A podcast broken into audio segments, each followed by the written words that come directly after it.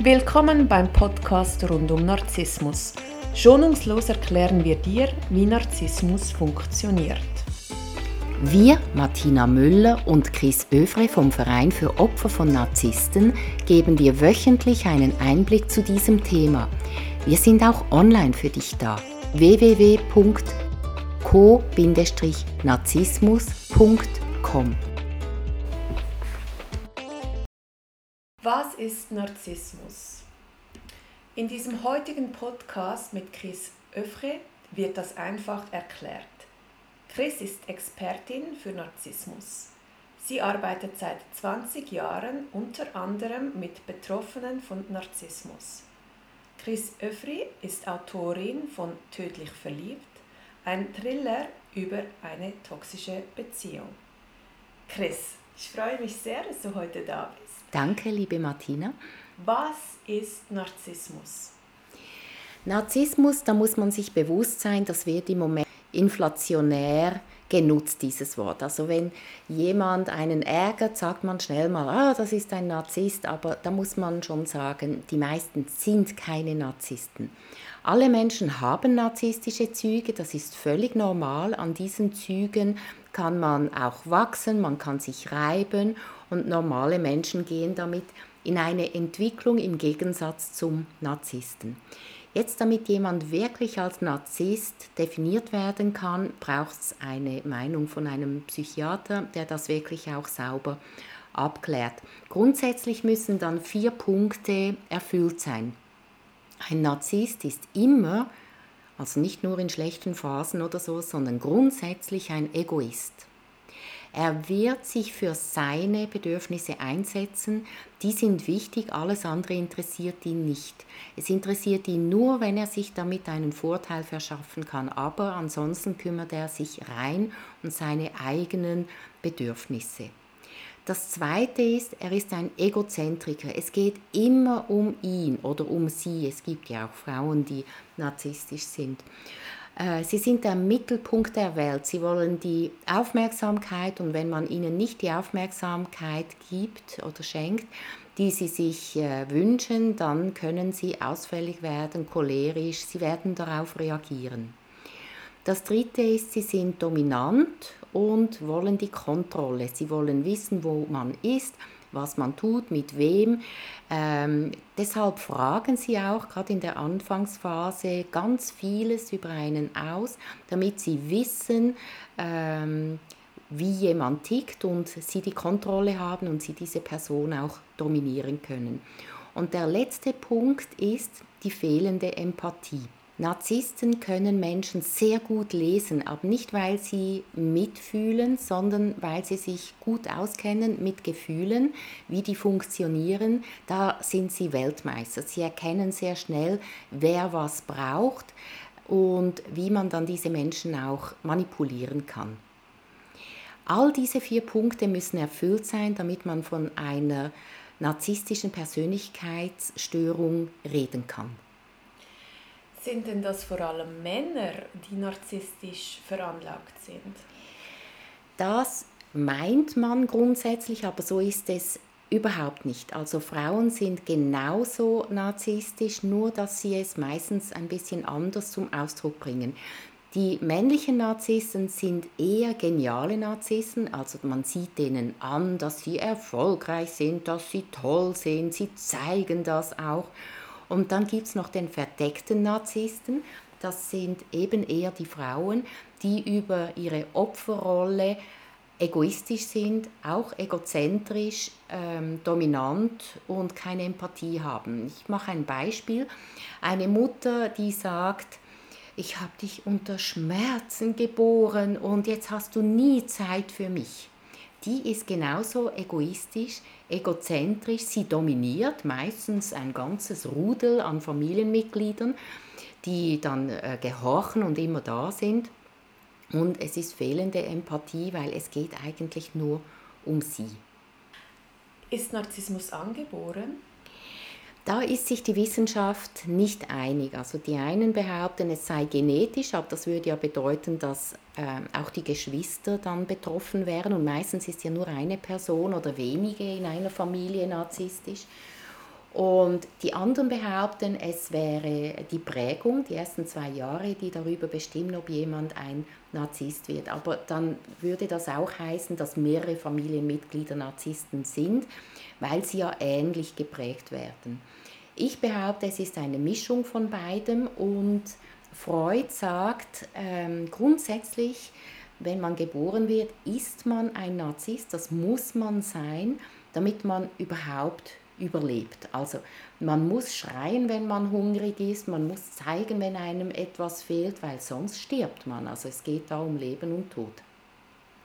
Dann, wenn ein Kind etwa neun Monate alt ist, beginnt die Phase des Fremden, wo ein Kind dann plötzlich merkt, ah, es gibt da verschiedene Menschen, ja, die gefallen mir vielleicht gar nicht so. Also plötzlich weinen sie, wenn die Großmutter sie anschaut, weil sie das Gesicht schon länger nicht mehr gesehen haben oder Großvater. Und äh, dann merken sie auch, es gibt ein Ich und wenn es ein Ich gibt, gibt es auch ein Du und dann gibt es ein Wir. Und die Narzissten, gemäß Freud, die machen dann diesen Schritt nicht. Also sie erkennen, dass es ein Ich gibt und dass es ein Du gibt, aber ein Wir existiert nicht, sondern es bleibt bei dem Ich. Der Narzisst bleibt dann in Verbindung mit sich selber und alle Menschen rund um ihn herum sind ähm, ist Personal, sind Menschen, die man ausnutzen kann, aber er kommt nie in dieses Wir-Gefühl. Wie muss man sich das vorstellen, wenn man mit einem Narzissten zusammenkommt, beruflich oder privat? Ja, das ist natürlich äh, fantastisch, wie so eine Beziehung beginnt. Und das ist tatsächlich gleich, ob man jetzt einen solchen Chef oder Chefin hat oder in so eine Partnerschaft geht. Das Lovebombing, da kriegt man Blumensträuße und man wird verwöhnt und oh, du bist so intelligent und wunderbar. Ich habe noch nie so eine schöne Frau gesehen und, und ich habe mein Leben lang auf dich gewartet und äh, alles andere, das war nichts. Aber jetzt, da ich dich kenne, du bereicherst mein Leben. Man wird verwöhnt auf alle Arten, auch im Geschäft. Man hat einen Blumenstrauß, man wird zum Mittagessen eingeladen. Und in der Regel dauert das etwa drei Monate an. Und dann beginnt sich das zu verändern. Wenn man eine Fernbeziehung hat, kann es auch ein bisschen länger dauern. Aber grundsätzlich nach drei Monaten beginnt sich das zu verändern. Der Narzisst merkt dann, man ist wie süchtig nach ihm, wie drogensüchtig, und er beginnt einem die Droge zu entziehen. Also er wird einem nicht mehr so viele Komplimente machen und nicht mehr so viele Blumen schenken und dann beginnt der Co-Narzisst zu überlegen, was er falsch macht, was sie falsch macht, muss sich vielleicht mehr Mühe geben und im geschäftlichen Kontext bedeutet das, dass diese Mitarbeiter dann bereit sind, viel mehr zu leisten, als sie eigentlich müssten, damit sie wieder diese Aufmerksamkeit kriegen. Sie glauben auch, dass sie schuld sind und dass sie es in der Hand haben. Wenn sie sich Mühe geben, dann kommt das schon wieder gut. Und sie werden für den Rest äh, der Beziehung sich verantwortlich fühlen und sich immer mehr Mühe geben. Man ist bereit, alles zu geben, damit man wieder dieses Gefühl kriegt, das man am Anfang gehabt hat. Diese Narzissten zeigen dann sich auf unterschiedliche Art. Es gibt die cholerischen Narzissten, die dann ausfällig werden, die einen beleidigen. Dann gibt es so eher die subtilen, die kommen mit Gaslighting. Gaslighting, das ist wenn sie etwas behaupten, was überhaupt nicht der Wahrheit entspricht, zum Beispiel dieser Rasen, der, ist, der hat so einen Blaustich und man sagt, was, der ist ja grün. Nein, der hat einen Blaustich und äh, man beginnt an sich selber zu zweifeln. Also man glaubt, man man dreht durch, zieht er blau, man glaubt dem ja auch und plötzlich sieht man selber blau und man wird dann instabil. Er wird auch schauen, dass man isoliert wird von Freunden und Bekannten, weil die können einen Co-Narzissten stärken und das mag der Narzisst oder die Narzisstin nicht. Also wird er die Freunde äh, bösreden, er wird zum Beispiel sagen, was, das ist deine Freundin, die hat aber mit mir geflirtet. Und er sät immer wieder so einen Twist, bis, äh, einen Zwist, bis man irgendwann denkt, also das, ich drehe durch, also mit mir stimmt etwas nicht. erkennen Narzissten eigentlich, dass sie narzisstisch sind? Das ist sehr individuell. Es gibt Narzissten, die sind sich dessen durchaus bewusst und die sind auch stolz drauf. Die sagen auch, ja, deshalb bin ich so erfolgreich. Also die äh, sehen da nicht, dass es eigentlich eine kranke ähm, Bewegung ist. Ähm, sie sind überzeugt davon, dass das in Ordnung ist und die anderen sind selber schuld, die da mitmachen. Dann gibt es natürlich auch die Narzissten, die das äh, nicht erkennen und abstreiten und dann auch den anderen sagen, sie seien die Narzissten. Und die anderen, die an sich zweifeln, die beginnen das vielleicht sogar zu glauben. Also auch da äh, gibt es ganz verschiedene Arten. Es gibt ja auch sehr intelligente, subtile Narzissten. Es gibt diejenigen, die äh, gröber sind oder vielleicht auch häusliche Gewalt, die auch zuschlagen und, und, sie haben das Gefühl, sie haben auch das Recht dazu, weil man hat sie ja provoziert. Also da gibt es einfach die unterschiedlichsten Arten, ähm, auf, äh, wie dieser Narzissmus gelebt wird. Aber die Krankheit ist dieselbe. Kann man Narzissmus heilen?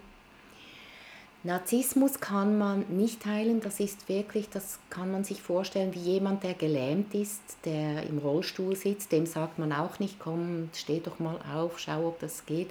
Er wird das nicht heilen können, aber der Narzisst kann an seinem Verhalten arbeiten, dass er zum Beispiel nicht ständig cholerische Ausbrüche hat, also das wäre so ein Aggressionsmanagement, oder ähm, Atemtherapie, also gibt es ganz vieles, damit er besser mit seinem Narzissmus umgehen kann, damit er integrierbar ist und auch ähm, für Beziehungen offen bleiben kann, ohne dass die jedes Mal toxisch werden müssen. Aus deiner Erfahrung mit Narzissten, mit dem Umgang mit Narzissten, mit der Arbeit mit Narzissten, wie oft gelingt das einem Narzissten, sich ähm, an sich zu arbeiten und das dann in den Griff zu bekommen? Es sind tatsächlich nur die allerwenigsten, die das schaffen. Das hat vielleicht auch damit zu tun, dass gar nicht so bekannt war, was Narzissmus ist oder auch äh, in früheren Zeiten war Narzissmus etwas gesellschaftlich Anerkanntes. Das hat sich sehr stark gewandelt in den letzten Jahren und ich hoffe, dass durch die Aufklärung sich einfach immer mehr Menschen dessen bewusst werden und auch Unterstützung annehmen, damit sie eben besser äh, umgehen können mit den Herausforderungen, die ihnen begegnet und dass sie nicht immer bösartig werden müssen, sondern dass sie in ihrer Liebenswürdigkeit auch bleiben können, weil sie haben durchaus auch liebenswürdige Seiten wenn ich jetzt realisiert habe, dass ich mit einem Narzissten zusammen bin, entweder in einer Beziehung oder ich muss mit ihm zusammenarbeiten oder vielleicht ist meine Mutter narzisstisch, was würdest du mir empfehlen? Die Narzissten ziehen Co-Narzissten an. Jetzt, was macht jemanden zum Co-Narzissten? Wenn man schaut, unabhängig ob es Frauen sind oder Männer, die genauso betroffen sind, dann sind in der Regel die männlichen Attribute sehr gut ausgebildet. Also das sind Menschen, die gelernt haben zu arbeiten, exakt zu arbeiten, gute Noten zu schreiben, viel Leistung zu erbringen. Dafür haben sie auch viel Lob erhalten. Nicht, dass die Eltern das falsch gemacht haben. Die Eltern haben das mitgegeben, was sie konnten, was ihnen möglich war. Und die weiblichen Seiten sind weniger oder gar nicht ausgebildet. Das bedeutet, einfach sein, nichts leisten zu müssen, Nein sagen können, ähm, mal träumen dürfen, Fehler machen, sich auch zu zeigen, wenn man nicht perfekt ist. Das Männliche würde das nie machen, aber das Weibliche würde zu sich stehen. Und diese Aspekte sind nicht stark ausgebildet und das ist genau die Chance des Narzissten, weil er weiß genau, was diese Menschen brauchen. Er gibt es ihnen zwischendurch, also diese Wertschätzung, und entzieht es ihnen wieder. Und weil sie ja selber in dem Bereich nicht stark entwickelt sind, glauben sie, nur der Narzisst kann ihnen das geben.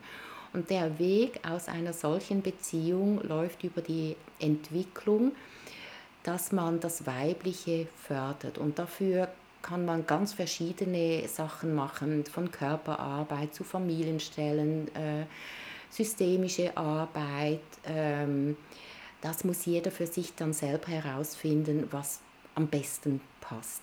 Aber Wenn man die weibliche Seite ebenfalls stärkt, dann steht man nicht mehr nur auf einem Bein und jemanden gibt einem, einem einen Schubs und man fällt um, sondern man steht dann auf beiden Beinen und ist viel stabiler. Liebe Chris, ganz herzlichen Dank für deine Ausführungen. Ich danke dir, liebe Martina. Bis bald.